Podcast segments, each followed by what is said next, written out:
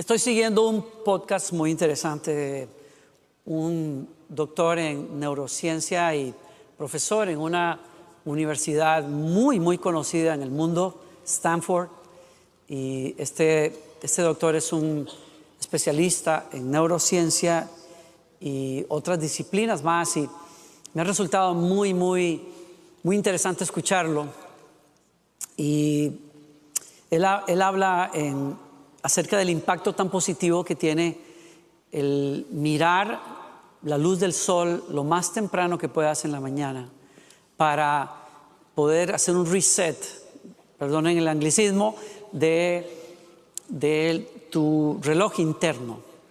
Hay una serie de conexiones eh, neurológicas en el ojo que van directo a una glándula que es la encargada de prácticamente ordenar ese reloj interno que tiene que ver con lo que los científicos han llamado los ritmos circadianos. Tienen que ver con varias funciones del cuerpo que todos necesitamos para mantener una, por ejemplo, la sensación de vitalidad, la fuerza, el enfoque, y también tienen que ver con tu capacidad para poder conciliar el sueño en la noche y dormir a tus horas. Entonces, ese, cuando, cuando ese ah, reloj interno está fuera de orden, las personas comienzan a padecer desde irritabilidad hasta depresión y obviamente insomnio y muchas cosas más. Entonces él me llamó la atención profundamente y he tratado de, de practicar el poder mirar al sol cuando sale en la mañana. Él, aconseja lo más temprano que puedas en la mañana.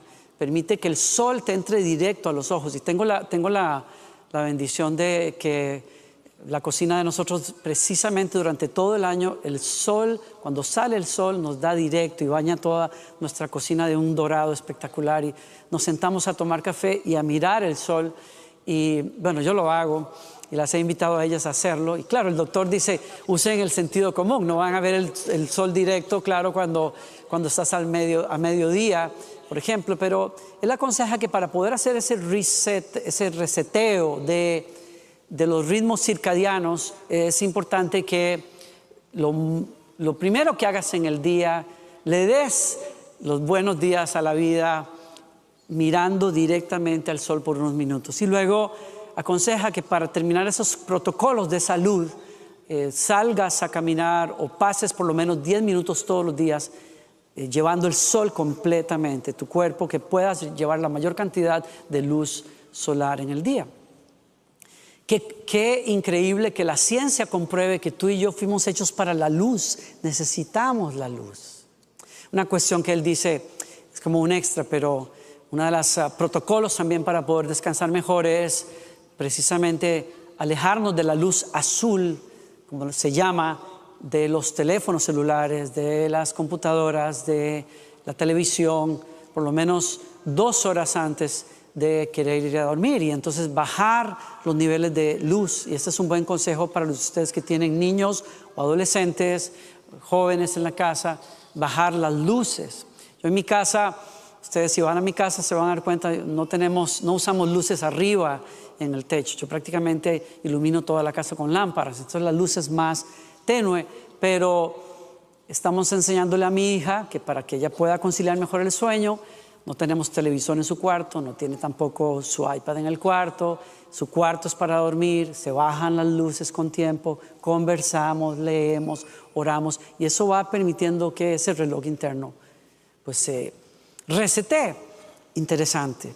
Exponer tu vida a la luz del sol todos los días te hace vivir más saludable, vivir mejor, porque fuimos hechos para ser recibidos por la luz de la mañana, ¿no? Y eso mismo se aplica a la vida espiritual. Para que tú y yo vivamos mejor, necesitamos exponernos a un elemento poderoso y maravilloso todos los días. Ojalá lo primero a lo que tú te expongas en la mañana, porque ese, ese remedio para el ser humano necesita tomarse en las mañanas. Y dice la escritura que un profeta que escribe acerca de los dolores y luchas de Israel se detiene un minuto para decir, en medio de todo el dolor, en medio de todo lo que vivimos, hay algo que me da paz, hay algo que me cambia la vida. Y él dice, esto traigo a mi corazón, por eso tengo esperanza, que las misericordias del Señor jamás terminan, pues nunca fallan sus bondades, son nuevas cada mañana. Grande es su fidelidad. Que Dios te regale abrir los ojos y que lo primero que le permitas a tu espíritu y a tu alma percibir es que los ojos de la misericordia de Dios te están mirando esta mañana, te están recibiendo esta mañana, porque tú y yo no podemos vivir sin la misericordia de Dios. Amén. Y como Él sabe, como Él sabe que tu espíritu la necesita y que no puedes vivir sin ella, te invita a que la peses la primera hora de la mañana, los primeros minutos de la mañana. Él dice, sus misericordias son nuevas cada mañana. Dice ese versículo, no se agotan sus misericordias, esas fuentes de las entrañas de Dios siempre están llenas de misericordia para ti. Yo no sé cuánta misericordia necesitaste ayer, quizás necesitaste mucha, yo necesité mucha ayer, pero cuando hoy amaneció estaban ahí otra vez como si fuera una cascada. No se cansan de fluir hacia tu persona y hacia mi persona. Y cuando el profeta entiende eso, lo compara y hace unas metáforas bellas cuando él dice, dice tu amor inagotable, oh Señor, es tan inmenso como los cielos. Tu fidelidad sobrepasa las nubes, tu justicia como la profundidad de los océanos. Qué precioso es tu amor inagotable, oh Dios. Los seres humanos encuentran refugio a la sombra de tus alas. Quiero que subrayes, si no, si no estás leyendo en tu Biblia, toma nota de esa frase, tu amor inagotable, porque la palabra hebrea para hablar de misericordia es una palabra que está conectada con el concepto de vientre. La palabra hebrea para hablar de misericordia se deriva de la palabra vientre en hebreo, porque ¿qué lugar hay más caliente y más seguro y más nutrido de todo lo que tú puedas necesitar que el vientre de una madre? Y cuando Dios habla de misericordia hacia nosotros, conecta la idea con el vientre de su corazón, porque en Él es donde Dios quiere que tú descanses y sepas todo lo que necesites, especialmente en tu hora de necesidad, está en el vientre de Dios. Tú estás ahí y ahí estás seguro. Y ahí nunca va a faltar nutrientes, nunca va a faltar fuerza especialmente en tu momento de mayor necesidad. La misericordia se manifiesta en los momentos de mayor necesidad. Dios ofrece o Dios enfrenta la maldad de los seres humanos con su juicio. Dios enfrenta las injusticias de los seres humanos con su justicia, pero Dios enfrenta la fragilidad y necesidad de todos los seres humanos con su misericordia. El único momento en que Dios ejerce su justo juicio es cuando las personas rechazan su misericordia. Pero cuando las personas somos conscientes de que necesitamos de Él y de su misericordia, Él la da sin medida. Tú vives porque la misericordia de Dios está contigo. Qué bueno pudiera ser que cuando nos levantemos en las mañanas Recordemos lo que el salmista dijo alguna vez, ciertamente tu bondad y tu amor inagotable, tu misericordia me seguirán todos los días de mi vida. ¿Quién dice sí a eso? Es que tú y yo vivimos por la misericordia de Dios. Tú y yo gustamos de la misericordia de Dios todos los días donde tú hayas visto, donde tú hayas percibido misericordia, has percibido a Dios. porque el mundo entero está rodeado de su misericordia. Cada día que amanece, tú la pruebas, seas consciente o no. Desde el beso de una persona que te ama hasta la librada que te dio de un accidente en las escaleras o en la carretera, hasta oportunidades que nunca pensaste que tendrías, hasta negocios que se cerraron, hasta amigos que están allí cuando más lo necesitas. Estás rodeado de la misericordia de Dios. La misericordia de Dios permea todas las cosas, desde la lluvia que nos bendice hasta este sol radiante de hoy. ¿Quién dice que es una cosa terrible vivir en Houston? Es maravilloso. Tenemos un clima espectacular en Houston. Es la misericordia de Dios. Ahí tenemos algunas personas con nieve hasta el copete, mientras nosotros hoy podemos salir a comer rico ahí afuera, porque la misericordia de Dios está soplando y brillando sobre esta ciudad y sobre nosotros. Tú pruebas la misericordia de Dios.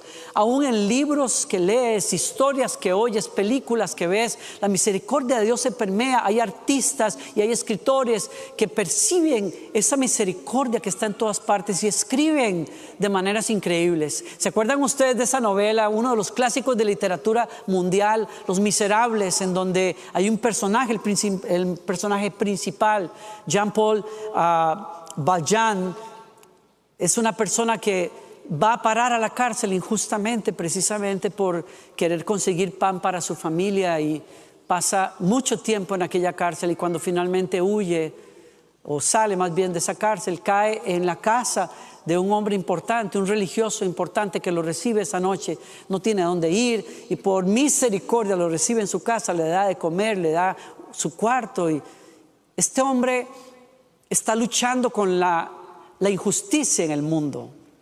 No logra superar que por haber buscado pan para los suyos pasó no sé cuánto tiempo en una cárcel y el corazón se ha comenzado a envenenar con la maldad y entonces esa noche, a pesar de que está disfrutando de la misericordia de alguien, se sale de aquella casa y antes de irse se lleva varios artefactos de plata con él.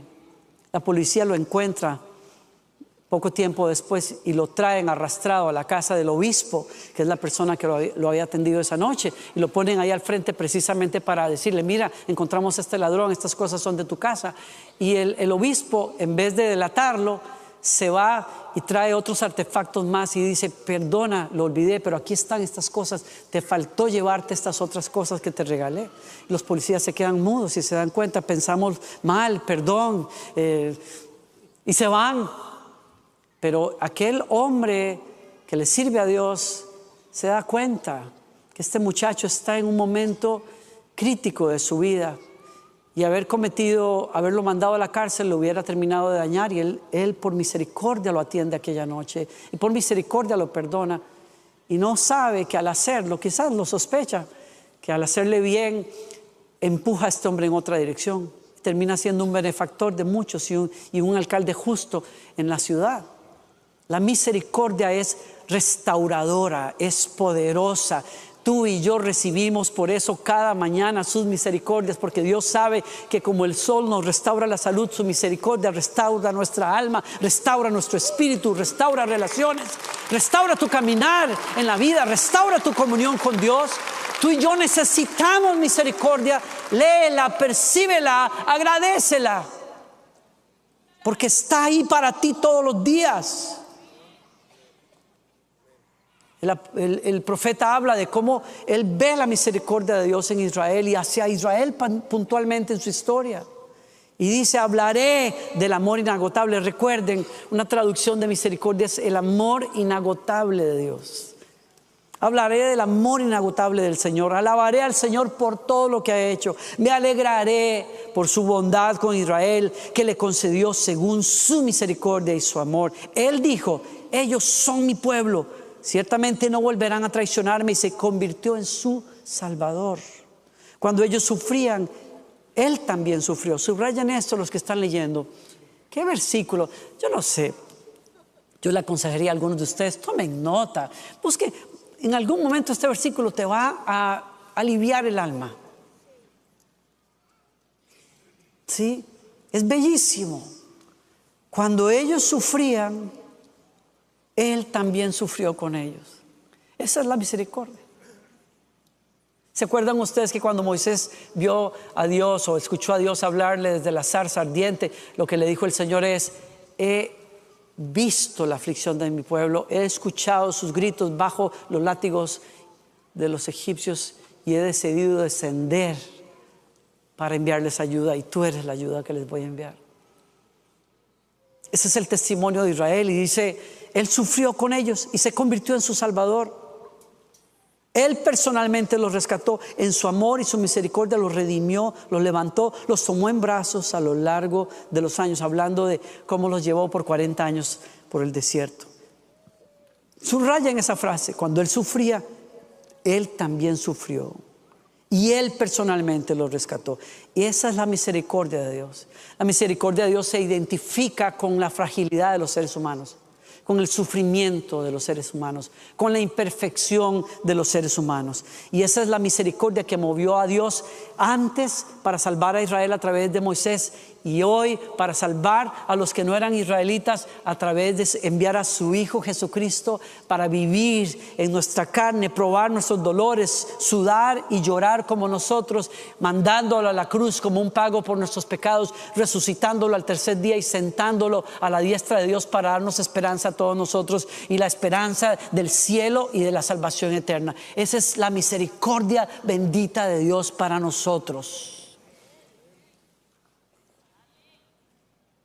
Y hoy esa misericordia nos llama a recibirla, a abrazarla, a confiar en ella, porque hoy, ahí en el cielo, en el trono de Dios, a la derecha de Dios, hay un ser humano como tú y como yo, que venció todo lo que tú y yo podemos probar en la vida y está ahí arriba para decirnos, vencí y te voy a dar esa victoria. Entonces, me encantó esta escritura y léanla conmigo porque nos da mucha esperanza. Nuestro sumo sacerdote, así llama el, apóstol a Jesús, el único intercesor que los seres humanos necesitamos es Jesucristo y lo llama nuestro sumo sacerdote. Dice, entiende nuestras debilidades, porque Él mismo experimentó nuestras tentaciones. Si bien es cierto que nunca cometió pecado, acerquémonos, pues confiadamente al trono del amor de Dios. Me encanta esa frase. Al trono del amor de Dios. Para encontrar allí misericordia y gracia en el momento en que las necesitemos. Nuestro sumo sacerdote Jesucristo lleva nuestra naturaleza humana delante del trono de Dios hoy mismo. Si tú y yo pudiéramos subir, si tú y yo pudiéramos subir a ese trono, si tú y yo pudiéramos verlo. Me encantó esta reflexión de un escritor al que admiro muchísimo, un pastor de antaño, eh, A.W. Tozer se llama.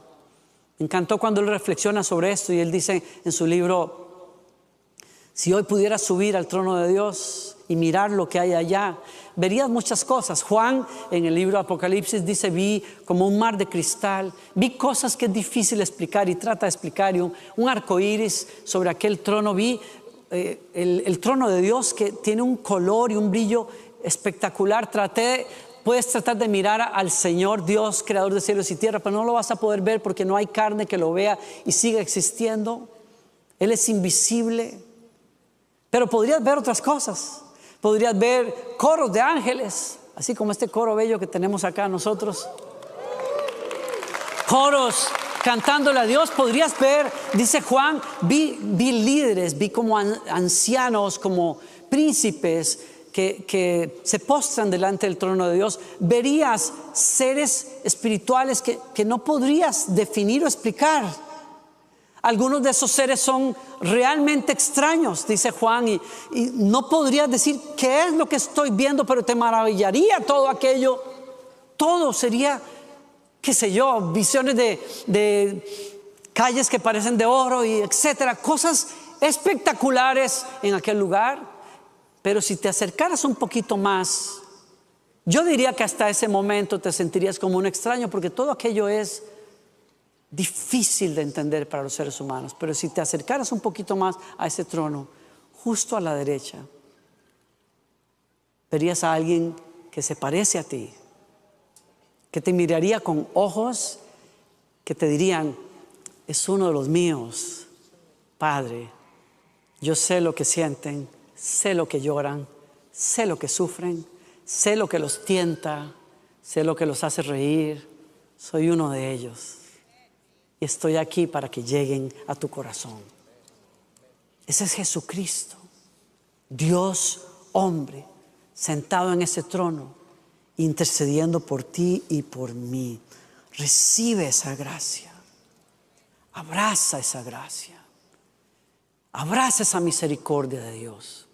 Si realmente la crees que está para ti, no temas en acercarte a Él todos los días. No temas en traerle tus luchas. No temas en confesarle tus pecados. No lo dudes en contarle cuáles son tus temores. No te reserves tus enojos y tus locuras, tíralos a los pies de Él, porque ese es un trono donde siempre encontrarás misericordia para ti. El corazón de Dios es un corazón de misericordia. Recíbela hoy. ¿Qué, con qué estás batallando hoy? ¿Dónde te sientes corto hoy? ¿Dónde te sientes que no das la talla? ¿Dónde fallaste? Hay días en que uno se levanta en la mañana y quisiera sentirse lo mejor posible, pero solo abrir los ojos te pone otra vez en el modo depresivo que traías ayer, en la culpa que sientes por no haber dado la talla, por no haber tomado una buena decisión, el temor que sientes de no poder enfrentar el futuro de la mejor manera. ¿Por qué no te acercas hoy a la misericordia de Dios, que es como el vientre materno que siempre nos recibe? que siempre quiere darnos fuerzas nuevas, que siempre quiere levantarnos, que siempre quiere encontrarnos donde estamos. Echa mano de esa misericordia. Créela hoy, abrázala, porque como decía mi esposa hace un rato, este es el tiempo de la misericordia de Dios. Léelo. El apóstol en el Nuevo Testamento dice, muchos piensan que el Señor se tarda que han pasado quizás tantos años y que el Señor no regresa como prometió, pero no es que Él se tarda, no es que es impuntual, es que está dando la mayor cantidad de tiempo para que todos los que se pueda vengan al arrepentimiento. Es la misericordia de Dios que te está dando tiempo de hacer un alto, de cambiar de dirección, de arrepentirte y decirle, aquí estoy Señor. Esa misericordia te está esperando hoy. Termino acá. Si recibes esa misericordia y te dejas llenar por ella, la invitación del Señor es, dásela a alguien también. Extiende misericordia a otras personas. En la época de Jesús, cuando Jesús estaba caminando entre nosotros, se sentó muchas veces en mesas que compartía con cobradores de impuestos y con prostitutas. Y los líderes de su época, lo criticaron terriblemente. Dijeron, ¿qué tipo de profeta es ese si es que es profeta? Porque ¿cómo se va a sentar dentro de gentuza, entre gentuza así? Y la respuesta de Jesús fue, los que están sanos no tienen necesidad de médico, sino los que están enfermos. Pero vayan y aprendan lo que significa misericordia quiero y no sacrificio porque no he venido a llamar a justos, sino a pecadores. Si hay algo, si hay un helado que a Dios le gusta, como me gusta el helado de vainilla con root beer, si hay un helado al que Dios le gusta, es la misericordia. Si hay algo que pone como bobo al Señor, perdón la expresión, es tener misericordia.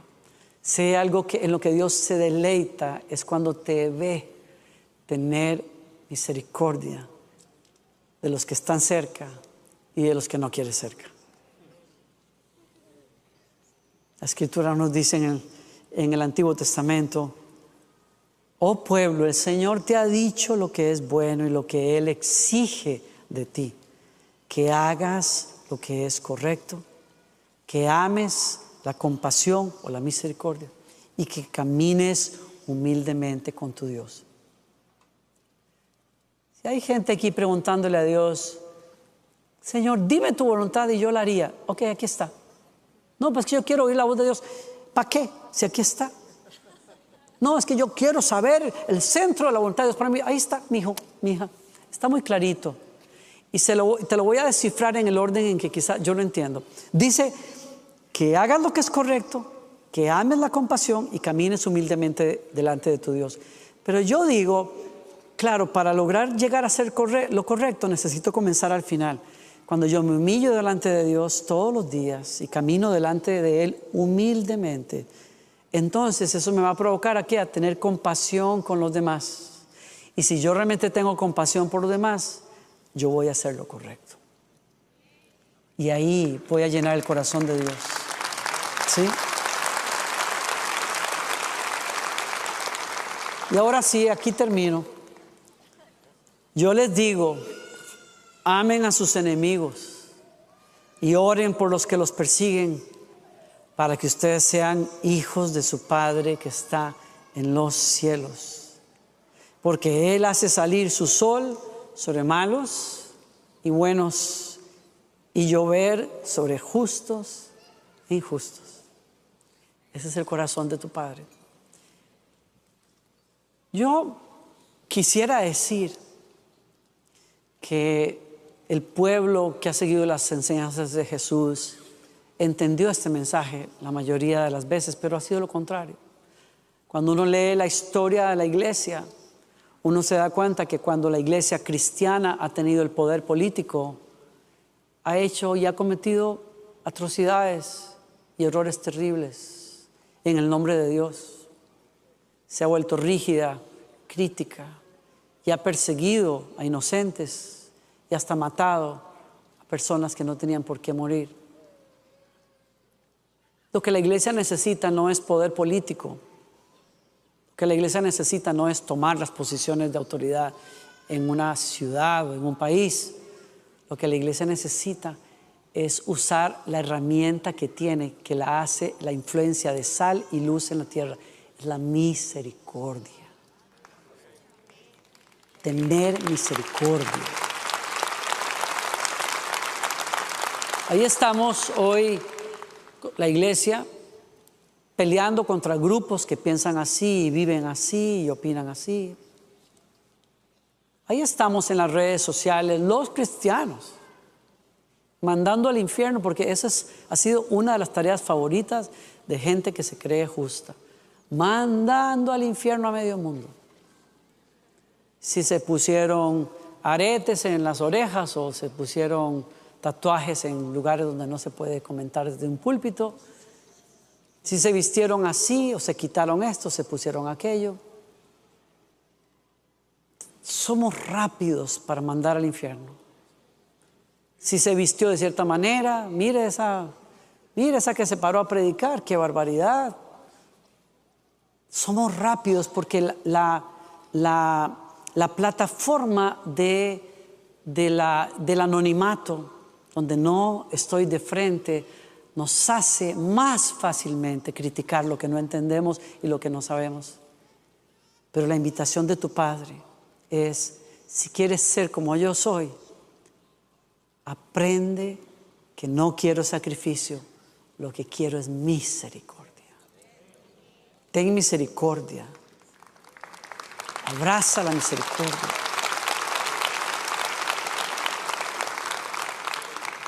¿Saben dónde se practica la misericordia? Donde hay más fragilidad y necesidad, donde hay más imperfección, así como Él lo hace contigo y conmigo. Ahí es donde se ejerce la misericordia. ¿Alguien recibe esa palabra hoy?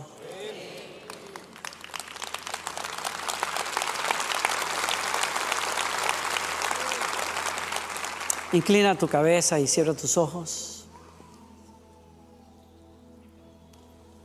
Y dile al Señor conmigo, recibo tu misericordia. No puedo vivir sin ella, Señor.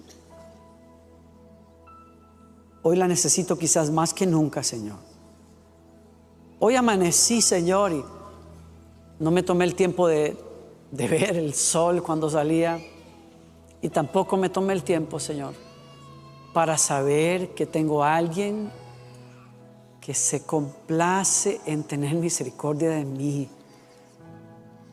Pero yo me acerco a ti hoy así, Señor, como soy, como tú me conoces. Y te digo, ten misericordia de mí, Señor. Recibo tu misericordia. Levántame en tu misericordia. Que la misericordia tenga este poder restaurador en mi corazón, Señor.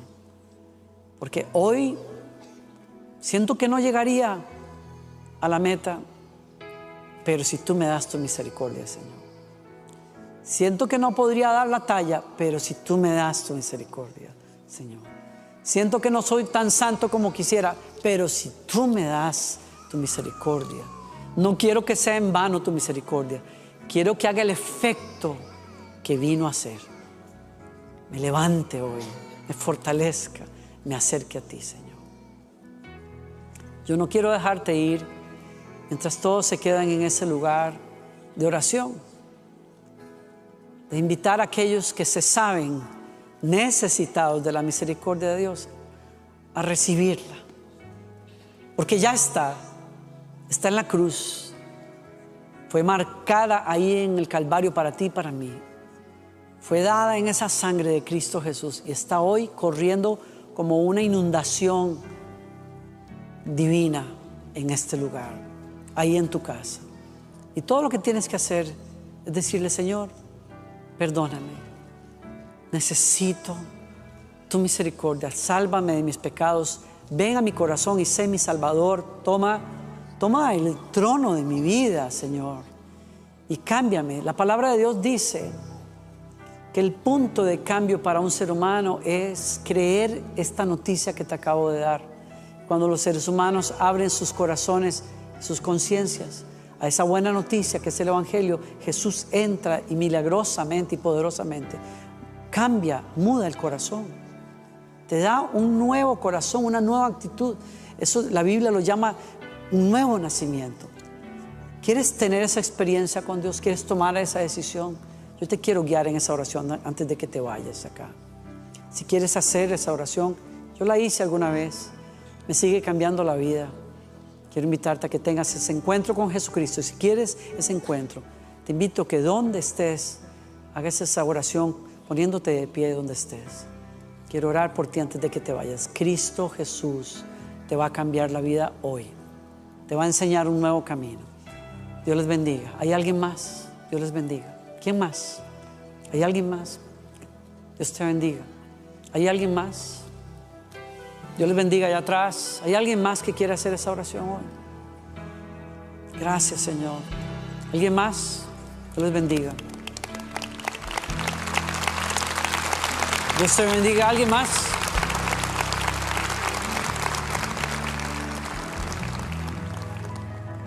Donde quiera que estés, repitamos juntos esta oración. Le decimos, Señor Jesucristo, perdóname, Señor. Vengo arrepentido a tus pies, Señor. Yo sé quién eres. Eres Dios, mi Salvador, mi Redentor. Entra, Señor, a mi corazón. Siéntate ahí en el trono de mi vida. No soy yo más mío, entrego a ti, Señor. Lávame de mis pecados, dame tu Espíritu Santo. Quiero a partir de hoy que me hagas tu hijo, tu hija. Y quiero servirte a ti, Señor. Gracias porque me escuchas. A todos los que hicieron esa oración, les quiero decir, la Biblia dice que Dios entra y establece su reino adentro tuyo. Te quiero pedir un favor, si hiciste esa oración por primera vez, Acéptame la invitación, 15 minutos máximo. Varios pastores y líderes vamos a estar en un salón ahí en el lobby que se llama Nuevos Comienzos, que queremos regalarte algo y orar puntualmente por ti. Acéptanos la invitación, ¿sí? A los demás pónganse de pie y les despido así. Que el Señor te bendiga y te guarde. Que el Señor haga resplandecer su rostro sobre ti, te dé paz y tenga de ti misericordia que el Señor te bendiga en tu salir y en tu entrar hoy